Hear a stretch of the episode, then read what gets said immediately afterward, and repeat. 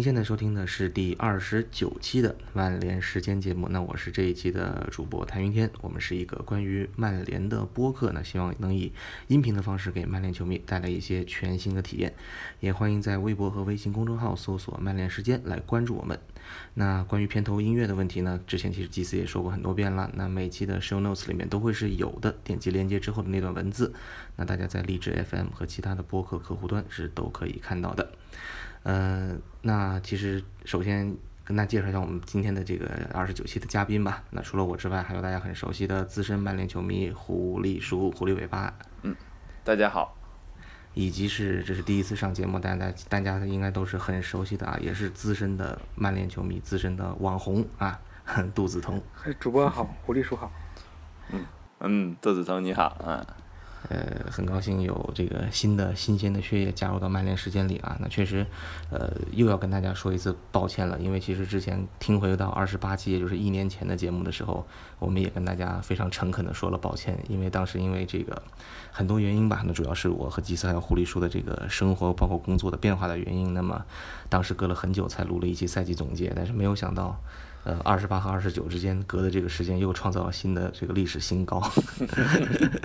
所以说，嗯，再次向大家表示一个抱歉。但是我们希望以后可以更加呃频繁的来为大家做节目，也希望有更多的这个不同的嘉宾可以参与到我们的节目当中来。呃，当然了，呃，我们这个大家呃敬爱的基斯也会通过各种的方式来帮助我们啊，因为他确实是非常的忙，因为在。忙极客啊，那关于极客呢，大家也非常熟悉了，是一个呃非常非常不错的一个 A P P，立即的即时刻的刻，在苹果、安卓市场都有。那这个 A P P 呢，是可以让你去订阅一些啊你感兴趣的事情，然后就可以交给他帮你去 check，有消息就会告诉你，不用自己再去刷了。那首先我们这期节目肯定要聊的就是本周内发生的两桩关于曼联的非常重大的这个转会的事件。那首先是这个卢卡库，那么曼联官宣，呃，已经和埃弗顿达成了这个一致。那么，呃，体检其实我们得到的消息是也已经过了。那其实，呃，就是剩下最后一个，呃，官宣的一个这个呃穿上曼联球衣拍照的和签字的这么一个过程了。那当然，他已经是很快就要和球队在美国来会合。那么，另外一桩就是在这个北京时间的七月八号，那么。呃，曼联是和埃弗顿同时官方宣布，鲁尼是结束了在曼联的十三年的这个生涯，回到了他的老东家。呃，我们先聊聊队长的离开吧，因为确实，呃，无论怎么样说，其实鲁尼，呃，是在这过去十三里面来说，十三年里来说的话，都是曼联的一个象征，呃。虽然说他可能在过去的几年当中，在球场上的这个能力，呃，可能有了一定的下降，尤其在上个赛季是直接沦为了替补。但是，呃，他的这种地位以及是他在呃这十三年年里所做出的贡献，包括他也是球队队史上的最佳的射手，那么还是书写了值得铭记的这么一段一段日子吧。那狐狸叔怎么来看待鲁尼的离去？呃，我觉得这个。呃，这次这样的结果应该还是一个比较，呃，比较完美的这个结局吧。呃，鲁尼可以回到他梦开始的地方，因为鲁尼，呃，他应该是也不倾向于选择去美国或者中超这种地方。呃，那我觉得，嗯，以这种方式，呃，结束这个曼联的生涯，我觉得已经算是一个对于双方来说都是一个比较好的这个结果。嗯嗯，肚子呢？我觉得鲁尼首先要恭喜鲁尼，这赛季打破了查尔顿爵士的记录吧，成为了曼联队史最佳射手。嗯嗯，这样的话他在曼联应该也就算是呃基本能拿的荣誉都拿到了，也算圆满了。现在又能嗯借能又能回到埃弗顿，他就是童年就支持的球队。应该说，他的职业生涯也是像狐狸叔说的，已经已经是很完美了。尤其是在曼联的职业生涯，应该是已经完美了。嗯，另外，他就是在场上，在在在赛场外吧，应该虽然说有过很多是是非非，但是我觉得球场上来说，他依然是最有红魔精神的那一个，这是毋庸置疑的。虽然说，呃，爵爷退休之后这几年，就是每年都有呼声，就是要把鲁尼从主力阵容里面拿下。嗯，这个赛季的时候就已经是穆里尼奥真正的去做，然后而且做的也比较好，就成功的把嗯用比较好的方式把他从主阵容里面淡化出来。嗯，在球队最动荡的那两年里面，我其实就是当时有很多人说要把鲁尼换下来嘛。其实换下来之后，我其实想过，就是说如果把鲁尼拿下来之后，曼联场上有没有一个就是能为了一个球满场飞奔的这么一个呃曼联血性的球员？我当时就觉得拿下鲁尼之后，还真想不出来有谁。所以我一直觉得他就是身上的红魔，红魔这种精神吧，这种血性，还是算是一个代表性的人物。而且对他，他对曼联的贡献，我觉得，嗯，也对得起“曼联传奇”这四个字。而且俱乐部也是，就是给他打的这个标签儿，也是打上了传奇的标签嘛。曼联这次处理鲁尼转会，我觉得就是通过这个呃自由转会啊这个方法也。表达了对鲁尼，呃，充分表达了对他的尊重吧。呃，其实，嗯，会有球迷，包括很多英国的球迷，在推特上都在讨论说，呃，鲁尼，呃，究竟算不算曼联的一个传奇？其实。当然，大家都知道，因为其实鲁尼在这个在曼联的职业生涯过程当中，两次呃主动提出过转会，闹得还比较的大。那么再加上可能他最近的这最后这几年的时间里面，确实在球场上的这个能力有一个相对呃比较明显的这么一个下滑的趋势。那么我觉得这方面可能是去左右了很多球迷的一种呃考量吧。但是其实呃。我当年也是，其实，在鲁尼出了这两件事情之后，我，呃，对他的态度也是从，呃，这个完完全全的非常非常的，是我最喜欢的球员之一，那么变成了说啊，那他是曼联的队长，那么我应该去支持他这样的态度。但是，回过头来说，如果说我们队史上的最佳射手不能够成为一个传奇，被称为一个传奇的话，是一件很奇怪的事情。所以说，其实无论从哪个方面来讲的话，我觉得可能鲁尼还是配得上。曼联传奇的这么一个地位，呃，尤其呃，在鲁尼的这个转会的消息刚出来的时候，我在我的那个微博里也发了一个这个呃，也是英国的这个应该天空电视台呃的视频剪辑出来的这么一个呃鲁尼曼联生涯的一个回顾，确实还是挺感慨的。那当年这个八号鲁小胖时期的这种小坦克式的踢法，那么一直到。到这个呃，C 罗走了之后，那么鲁尼其实有一两年是真的算是独挑大梁这样的一个感觉。嗯。那么再到可能大家看过这样的照片，就是呃，铁打的鲁尼，流水的搭档。那么确实作为一个呃，作为一个可以说是呃，英格兰的一个旗帜，或者是曼联的一个旗帜来说的话，呃，我相信其实有人说鲁尼可以有更高的成就，这话没有错，但是。呃，就他现在来看，他的成就已经够得上是传奇的这么一个标签了。呃，我觉得就像胡律师刚才说的，这样的一个分别的方式，我觉得对双方来说都是可以接受的一个最好的一个方式。对，其实就是像刚云天讲到这个，呃，大家可能对鲁尼的期望是特别特高、特别特别高的。呃，这个我想到当初鲁尼刚来的时候那两年，呃。当时在讨论这个鲁尼呃和 C 罗两个人的这个呃成熟度和这个进步空进步幅度的时候，呃，我当时很有印象的一个事儿，当时我说，呃，如果按鲁尼呃现在的这个成熟度来说，呃，如果是每年都保持这样的进步幅度，那他可能这个没到二十八岁之前。就已经达到了这个从来没有球员达到过的这个呃高度，呃，但这显然是违背自然规律的，所以可能每一个球员、每一类型的球员、每一个类型的球员，他都有自己的呃快速成长期、成熟期和瓶颈期，都会有这种呃就呃综合下来，其实嗯，我觉得鲁尼呃就就到。我可能没达到大家最初最初的这个期望，但是也已经当得起曼联传奇和英格兰传奇，呃，这个地位了啊。呃，其实，呃，这么想起来的话，鲁尼的在曼联的可能最后一个高光赛季算二零一三年吧，就是他第二次这个当时又闹转会那一次。那，呃，那个赛季的话，一三年他正好是二十八岁。呃，是其实是一个应该是一个就是黄金的年龄。那么在但是在这个赛季之后，其实他的表现就慢慢开始在在这个滑坡。嗯，这个也是就是其实是难以避免的。你要想一下，这是一个从十六岁啊就开始在英超踢球的球员，这个是一个很典型的十二年职业联赛了。对，对，而且以他的这种这种高消耗的这种踢法，确实来说的话，就是呃后面这几年算是在还。这个职业生涯早年的债吧，我们可以这么说。对。嗯，那么你到到了这个用经验去踢球的年代的话，那他的这种小技术的工架上的一个，你比起比如说像吉克斯、像斯科尔斯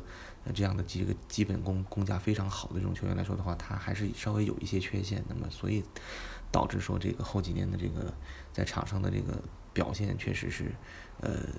逐渐在下滑。当然了。你不能否认的，就是在上个赛季的这个，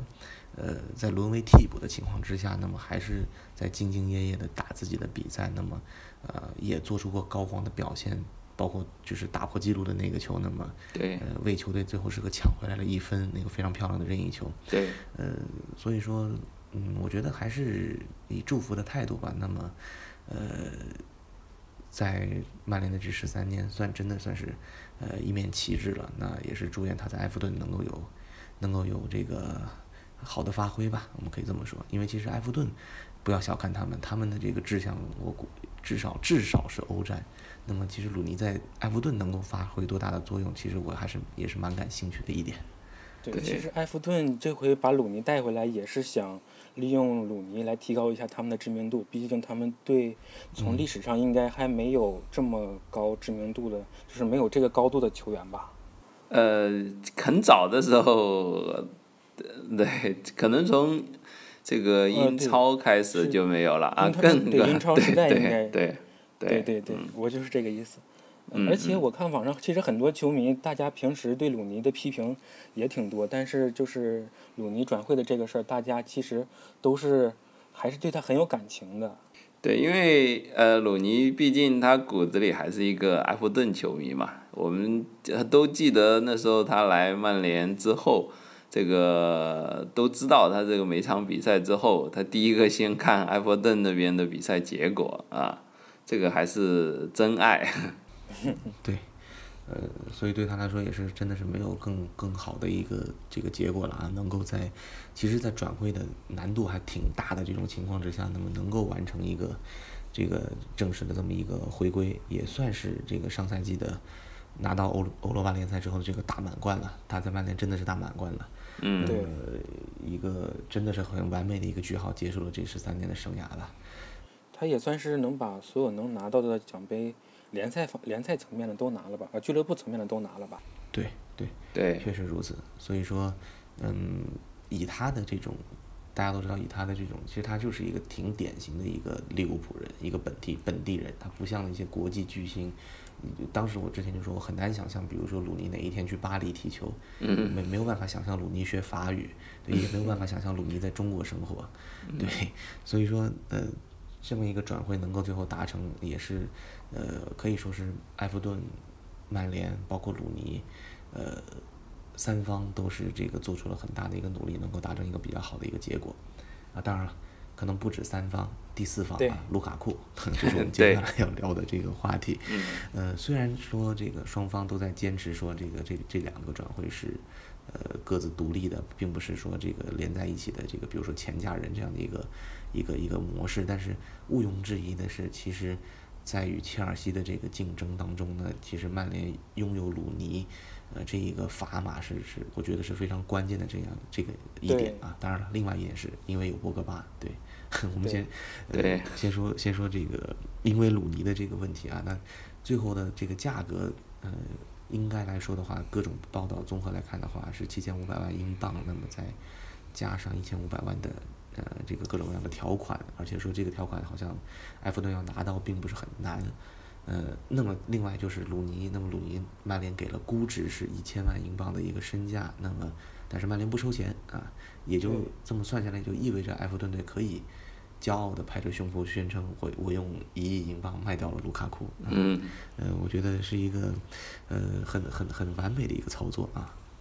对，而且这个操作也前面也说到了，就是鲁尼的这个鲁尼这部分的转会，充分显示了曼联对鲁尼的尊重。就是，嗯，他毕竟是队长，是球队的传奇。如果说是挂上了这个天头的标签的话，对鲁尼的声誉也是一种影响。对，是在这点上，我觉得俱乐部做的还是非常得体的。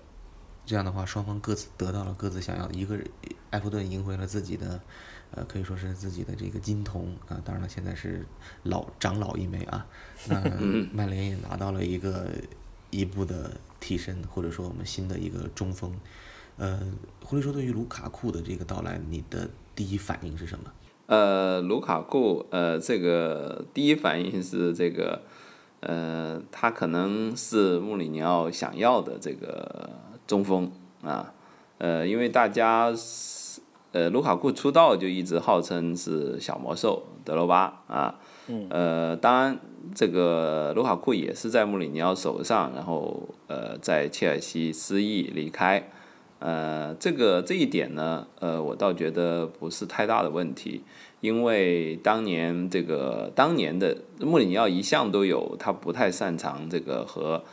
呃，不成熟的球员，我指的不成熟，除了年龄、技战术，还有这个心理不成熟的球员合作，呃，穆里尼奥是不太擅长的。呃，更现在都依然可能还会有这个问题，更别说当年了啊。所以当年这个和卢卡库这个分开，呃，这个我觉得也是很正常的。呃，然后就像我刚刚讲的，确实卢卡库当时也有，虽然被称为小德罗巴，但是。呃，在技术特点啊，还有性格特点上，其实是差别比较大的。所以从当年这个到现在，他的进步成熟，呃，我觉得是穆里尼奥重新选择他的这个重要原因啊。而且穆里尼奥这个卢瓦库的这个特点，大家都知道，就是呃，他的虽然强壮高大，但是他其实擅长这个呃个人持球、快速反击。呃，在这一点上，他的这个优势甚至比这个德罗巴还要还要明显。呃，我觉得这一点对于穆里尼奥的战术来说是非常重要的。像呃，过去这个赛季，我们经常这个反击的时候，这个速度和效率打不出来。呃，当然有各式各样的问题，但是也和这个伊布的年龄比较大，呃，是有关系的啊。呃，如果把这个换成了这个卢卡库。把箭头换成了卢卡库，呃，可以想象反击的时候的冲击力和这个效果一定会更明显。呃，反击战术对穆里尼奥来说一直是非常重要的。嗯，对，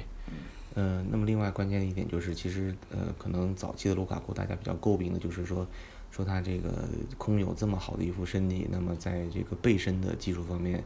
简直是一无是处啊。当然早年确实是这样的，但是我们其实可以看到。呃，也我觉得也是很关键的一点，就是在埃弗顿的这这几年的时间，一四年去的吧？那这呃几个赛季的时间，呃，确实他的这个进步是非常非常明显的。而且其实从报道里也可以看到，他是一个很很相对比较勤奋的一个这么一个球员。那他会拿着这个，比如说德罗巴或者是他们的一些录像去看、去研究，那么去去改善自己不足的地方。其实你从那上个赛季算是他最高光的一个赛季了。那你从上赛季他的这个比赛的激进，从他进球的方式来看的话，他更像是一个除了之前还是保有这种非常强的这种呃长距离的奔袭的这种碾压能力的话，那么他在这个呃这个纯中锋的进球的数量也是挺多的，而且他的背身的这个技术是得到了比较大的一个提升的。那我觉得其实如果来到曼联，他能够继续保持这样的一个上升趋势的话，呃真的是挺有可能曼联这一下砸来的可能就是。这个可能未来两年以后的话，整个国际足坛最强的中锋之一。那当然，除了这个呃卢卡库的这种很明显的这种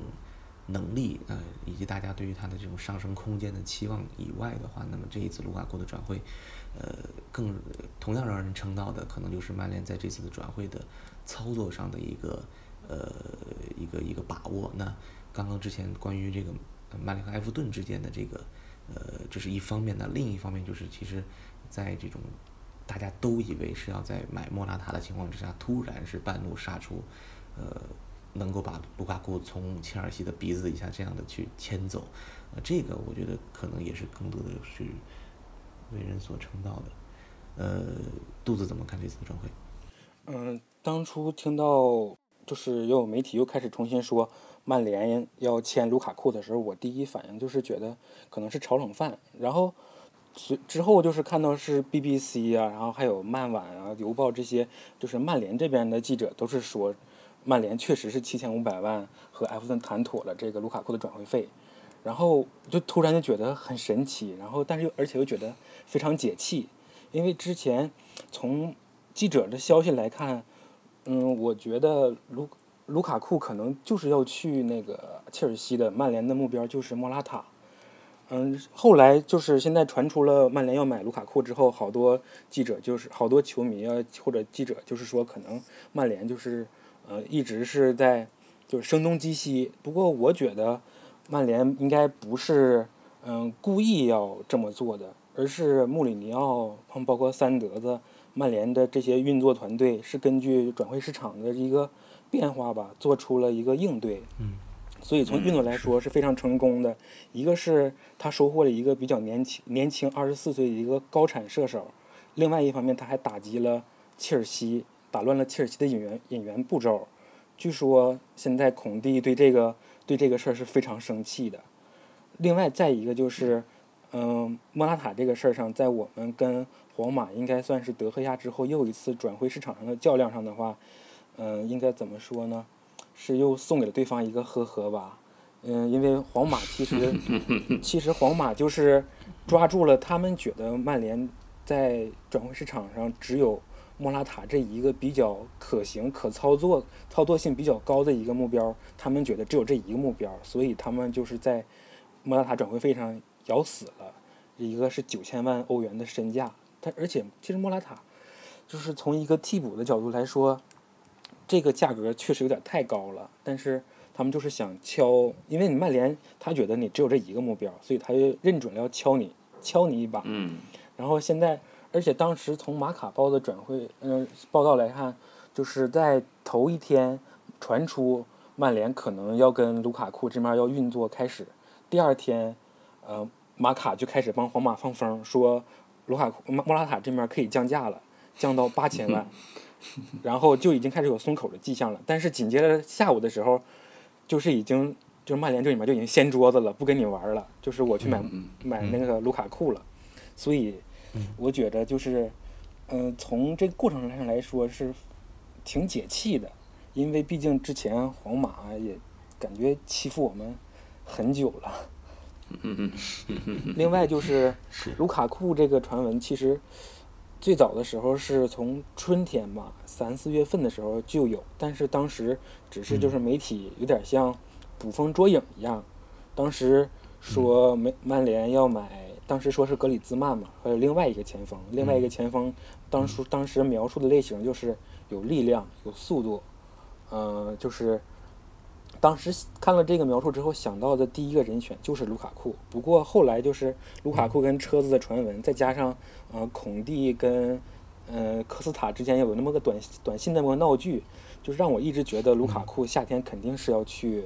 肯定是要去切尔西的。所以现在出现这么一个反转，我觉得对我来说，嗯，是算是一个惊喜。嗯。我觉我觉得这个事事里呃有很多个关键点，就是呃，比如说刚刚呃还没说的这个博巴的这个在其中起的作用，呃，然后呃呃，然后对，然后他起码把球员这一层是呃不抗拒这个在呃来曼联或者就对对卢卡库来说就是。呃，去切尔西和去曼联对他来说没有，就是不会有什么，呃，在这方面有什么倾向性了。呃，然后其他的就是包括还有很多条件促成了这件事，包括鲁尼啊，前面讲到的鲁尼的这件事。然后我觉得转会团队在呃运作团在运作这些事上比较呃值得赞赏的一点就是这个灵机应变的这个决断能力。呃，这个相当快的就做了这个决断，呃，因为如果不是这样，然后把这个事再拖的话，呃，可能切尔西那边这个反应过来了，他也会这个孔蒂也会要求，呃，这个继续竞争，然后这件事可能就会拖到最后，呃，可能就并不是那么个理想的结果。嗯，后边切尔西不是说已经匹配报价了吗？但是卢卡库一个是已经决定加盟曼联了，因为那面博格巴一直盯着呢。然后另外一个也是曼联，曼联手里面鲁尼这张牌用的确实是非常好，就从各个方面来说，我感觉鲁尼这个事儿处理的都特别好，而且也也也是卢卡库转会的一个重要的催化剂，因为这张牌是嗯呃切尔西掏不出来，他不具备的一个一个优势，一个一个一个因素吧。对，对对，我觉得其实就是像像像刚刚胡胡律师所说的，可能这个里面，呃，最让人称道的一点就是曼联的这个整个的决策，以及是最后这个把事儿办成，这个中间其实是非常，我觉得是非常非常迅速的，有一种快刀斩乱斩乱麻的感觉。那切尔西其实，呃呃，给我的感觉就是一直在，因为他们很确信呢，卢卡库第一本人是，呃，非常想回切尔西的。那么，呃，曼联已经不构成威胁，那么可能就因为这个一直在慢慢悠悠、慢慢悠的，可能在磨价格。那么在这个过程当中，等他们回过神儿来的时候，卢卡库整个人已经是被博格巴给博格巴给策反了，或者说这个博格巴这个推销员当得非常好，那么已经成功的把曼联推销给了卢卡库。嗯，那么呃，嗯，等等切尔西反应过来的时候，已经是来不及了。所以说，这个曼联的这个快下手啊，快刀斩斩乱麻的这个处理，我觉得非常棒的一点。另外就是刚刚杜子提到的皇马那一边，当然，呃，首先我我觉得要声明的一点是，皇马这单生意没做成呢，呃，对于他们来说可能损失并没有那么大，损失最大的是莫拉塔对他们球队来说，损失应该不是很大，因为他本来也不是很想卖。因为齐达内，齐达内是想留下这个莫拉塔的，但是莫对拉塔自己不想打替补，因为他想去，他想在世界杯上当西班牙的先发中锋嘛。呃，那所以说，但是从另外一个角度上来说的话，呃，皇马这种坐地起价或者皇马这种公然的这种敲竹杠嘛，为一个这个替补前锋标价九千万欧元这样的这样的行为，那么曼联没有说这个这个真的就在一根树上吊死，那么最后这个让皇马是满意而归。那么从这点上来说，可能就是让就像杜子之前说的，让曼联球迷非常非常解气了。对所以说整个的这次的这个操作来说的话，呃，的确是给给了这个切尔西肯定是一个措手不及。那么皇马肯定也没有想到曼联这么决绝的就直接就跟他们拜拜不玩了。对，可能这笔转会，嗯，就就是莫拉塔这边可能是算是损失比较大吧。不过莫拉塔可以联系联系切尔西嘛？是，其实孔蒂和孔蒂和莫拉塔这个关系是非常非常密切的。之之前孔蒂，但有人说莫拉塔曾经在孔蒂的手下效力过，这个不准确啊。当时孔蒂是力主把莫拉塔要买来尤文图斯，但是等莫拉塔真的加盟的时候，孔蒂已经去了意大利国家队了，就是就是擦擦这个擦身而过了，擦身而过没碰上。嗯，对对，那之后切尔呃切尔西想想再去买这个莫拉塔的时候，那么皇马又直接启动了这个回购条款，那么第二次擦肩而过，那呃现在孔蒂真的又想呃第三次再去求购莫拉塔三顾茅庐呃看看皇马叫价怎么叫吧。嗯对我我也是比较好奇，如果真的要去买切尔西去买莫拉塔的话，看看皇马这回怎么标价。这回切尔西更没有退路了，皇马不得标对，因为他这边这个迭戈科斯塔这个、呃肯定是要不干了，呃，这边是，等于短信发早了。所以做人往往要留些退路。所以这个转会这个事儿，嗯、切尔西就不用管他了，就是心疼一下莫拉塔吧。可能抱歉谈不上，就是心疼一下吧。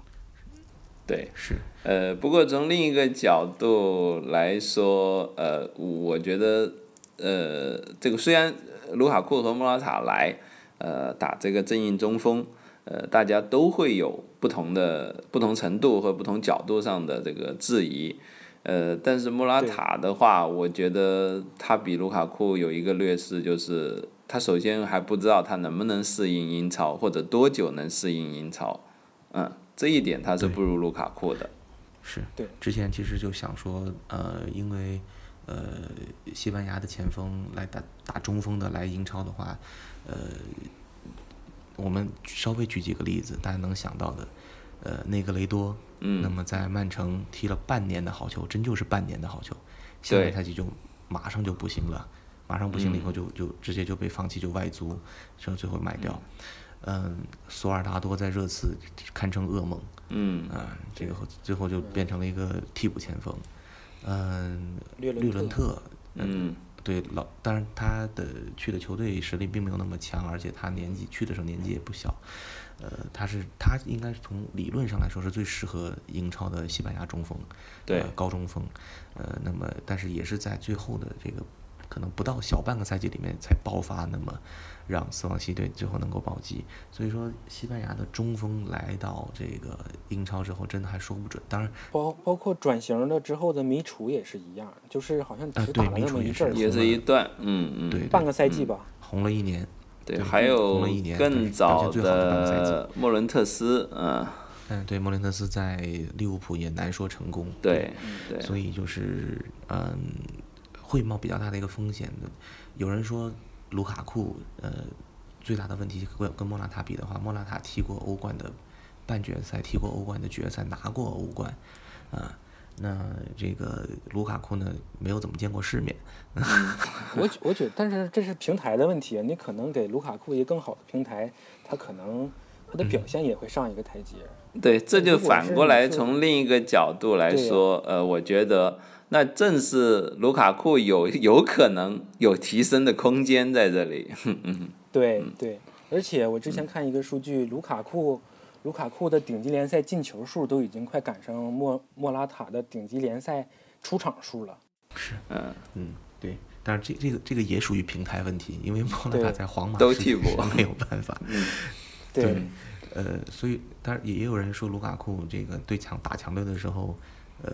发挥不好，失踪啊。加里内维尔说了，这个卢卡库有的时候会、会会在场上就消失。消失。嗯，呃，有对有人说卢卡库是这个虐菜才好用，我说挺好啊。上个赛对呀季你看我们上赛季不就是怕虐菜。对呀、他就是虐菜那刀太钝了嘛。嗯，然后还有一个问题，我我觉得是这样子的，就是大家说卢卡库这个对强队的时候容易这个消失的这个问题，呃，一个是呃卢卡库，就我们刚刚讲到，呃，他跟博巴这一代球员可能都有一些共性，就是呃他们不是那么那么心理上那么强硬的呃类型，呃，所以呢，可能他在比赛中的容易这个焦躁，这个不顺的时候啊，容易焦躁，然后容易这个呃由着性子来，然后甚至就消失啊，甚至指责队友啊，什么这个可能都会有，呃，但是。呃，他们天赋是很强的，就无论是身体天赋、这个运动天赋啊，这这些，呃，他们都是天赋过人的类型。所以只要慢慢这个心态，我觉得心态经验，只要他是在正确的路子上走上升期，呃，我觉得这个反而是回头会让他们的表现，呃，他们的天赋兑现出来的，能我们能得到更多。其实就最明显的例子就是博格巴上个赛季刚来的时候。呃，可能大家会觉得他这个踢的太任性了，然后这个球队表现也不好。但是慢慢等他开始这个懂得如何融入球队去比赛的时候，呃，他的作用就显示出来了。呃，我觉得卢卡库也是同样的这个情况啊，而且卢卡库这个这几个赛季是很明显的一直在进步的。呃，所以我觉得以他的这种呃天赋条件，因为。他其实不是一个典型的，虽然高大强壮，这个但是不是一个典型的这种中锋的踢法，呃，所以像他这种类型，呃，往往呃，当他可以说当他开窍以后，其实有点像 C 罗的情况，这个开窍以后，呃，你可以对他有更多的期望，呃，反正无论从任何一个方面来说的话呢，呃，我相信有一种说法说卢卡库一直是曼联的这个最理想的一个首选，锋线的首选，这个我是相信的，因为从风格上来说，嗯从英超的经历上来说，从数据上来说，他都是最合适的那一个，这个毫无疑问的。包括其实前两天我看到这个莱因克尔自己也在推特里也说了，说呃卢卡库一直是曼联的首选，这是个事实，是个 fact。呃，所以说其实嗯业内人士都这么说，我相信此事肯定是真的。那只是说因为呃可能之前的之前确实卢卡库非常接近切尔西。呃，那么因为各种的原因去耽误了，那么到了最后有这样的一个结局，我觉得对于曼联球迷来说都是呃很值得高兴的一件事情。也算是报了之前切尔西从阿扎从曼联这儿截胡阿扎尔啊、罗本呐、报了这个仇吧。是这个账算的就挺远啊。嗯嗯呃，当然，而且就是这个转会一定下来以后，会让这种已经在各种书上待了很久的很多曼联球迷们，就是对三德子立马从这个怨气很重，到了这个开始要奉为神明。嗯每个每个转会窗都是这个节奏，是先捧哎成捧成捧成神，然后骂一阵儿，然后再捧成神。事实上，这个夏天林德勒夫的签约其实搞定的也是算蛮快的，嗯，跟去年的八一还有的一拼。那么从技得技术特点上来分析他，林德勒夫是这个位置上呢，说他的直接竞争对手可能会是罗霍。那么在罗霍这个因伤缺阵的情况之下，那么他和八一新赛季打主力的可能性，呃不小。当然你不能忽略说，那他刚刚来到英超联赛，会不会给他一个缓冲期？啊，会不会这个比如说琼斯和巴伊先先来搭档啊？这都有这个可能性。但是林德勒夫这个球员，呃，如果大家看过集锦或者或者说这个这个两个赛季关注过欧冠的比赛的话，那么我相信对于这个瑞典的中后卫还是很有期待的。他是一个我可以说很现代的一个中后卫。他的虽然是很明显，你可以看到他的惯用脚是右脚，因为他一度还打过右后卫嘛，啊，呃，但是你在可以看到他实际比赛里面的时候，他对左脚的应用，呃，其实是也是非常纯熟的。我觉得这一点是非常重要的，因为呃呃，我对琼斯呃有和斯莫林，尤其是斯莫林，呃，这一个赛季或者这么长一段时间来，包括他表现比较好的那一段呢，呃，始终觉得他最大的问题就是对于一是压力下的这个决定。控球和用球的决定，另外一个就是他的这个非惯用脚的这个处理球的能力，呃，相对是弱的，也是因为这个原因，我觉得呃，造成他一旦受到压力的时候，呃，他整个处理球和用球的这个选择面就很窄了，出球目标和出球的这个扇面就变得很窄小了，呃，所以也容易出错啊。所以林德勒夫这一点上来说，我觉得是呃非常非常呃值得期待的，因为这个我记得维蒂奇刚来的时候，因为他要迁就里奥打右中卫，他他就只能打左中卫嘛，呃，他我觉得维蒂奇当时都。呃，是很刻苦的，这个练了左脚处理球的能力的。呃，虽然他那个能力，呃，当然维蒂奇一直也不算以脚下技术见长的球员啊，呃，处理球能力不算是呃特别出，呃出类拔萃。但是呢，呃，他能保证在比赛中，就是如呃我如果是左脚处理这个球，呃，会更呃更有利的时候啊，我能用左脚啊。我觉得这一点来说是很有用的，嗯。林德勒夫，我之前的比赛没看过，但是看过他几个集锦，给我的感觉就是这个球员特别像维蒂奇，尤其是防守上抢的时候，感觉非常像维蒂奇，也是一个是抢球的时机比较好，而且非常的勇敢，嗯嗯，很刚猛啊，所以，对对对，嗯，所以新赛季。应该是不出意外的话，他应该是在左边和和八一搭档，但是也有可能像狐狸叔说的，可能通过美巡美巡的时候，嗯，觉得他可能还没适应的话，可能先让他从替补先打一阵也是有可能的。对。但是总之，我对这个组合，呃，林德勒夫和八一的组合还是很期待的。嗯，对，嗯。嗯，当然，这个罗霍的缺阵也是给他一个直接上位的一个机会，而且他相对于这个队内的很多球员来说的话，他的欧冠经验算是很足的了，呃，所以说这个对于球队来说也会是比较大的一个帮助呃。我觉得是一个即插即用的这么一个呃交易。呃，八一来之前当然也没踢过英超，也只踢过西甲，但是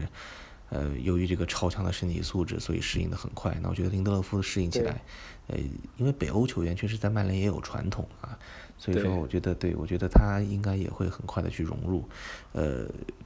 怎么说，这都是这个过去，就是应该说当下，这是欧洲足坛呃最有希望的这个中后卫的新星，所以我觉得，呃，在这个价格把它签下，还是一笔非常划算的一个买卖。嗯，而且这这个组合八八一是九九四年，嗯，林德勒夫也是也是也是九九也是九四年，对，对嗯这个组合如果能能配合的好的话，也曼联也可以用很多年的。是嗯，是，呃，对，说到这个，想到菲尔琼斯是九二年的，还是很年轻，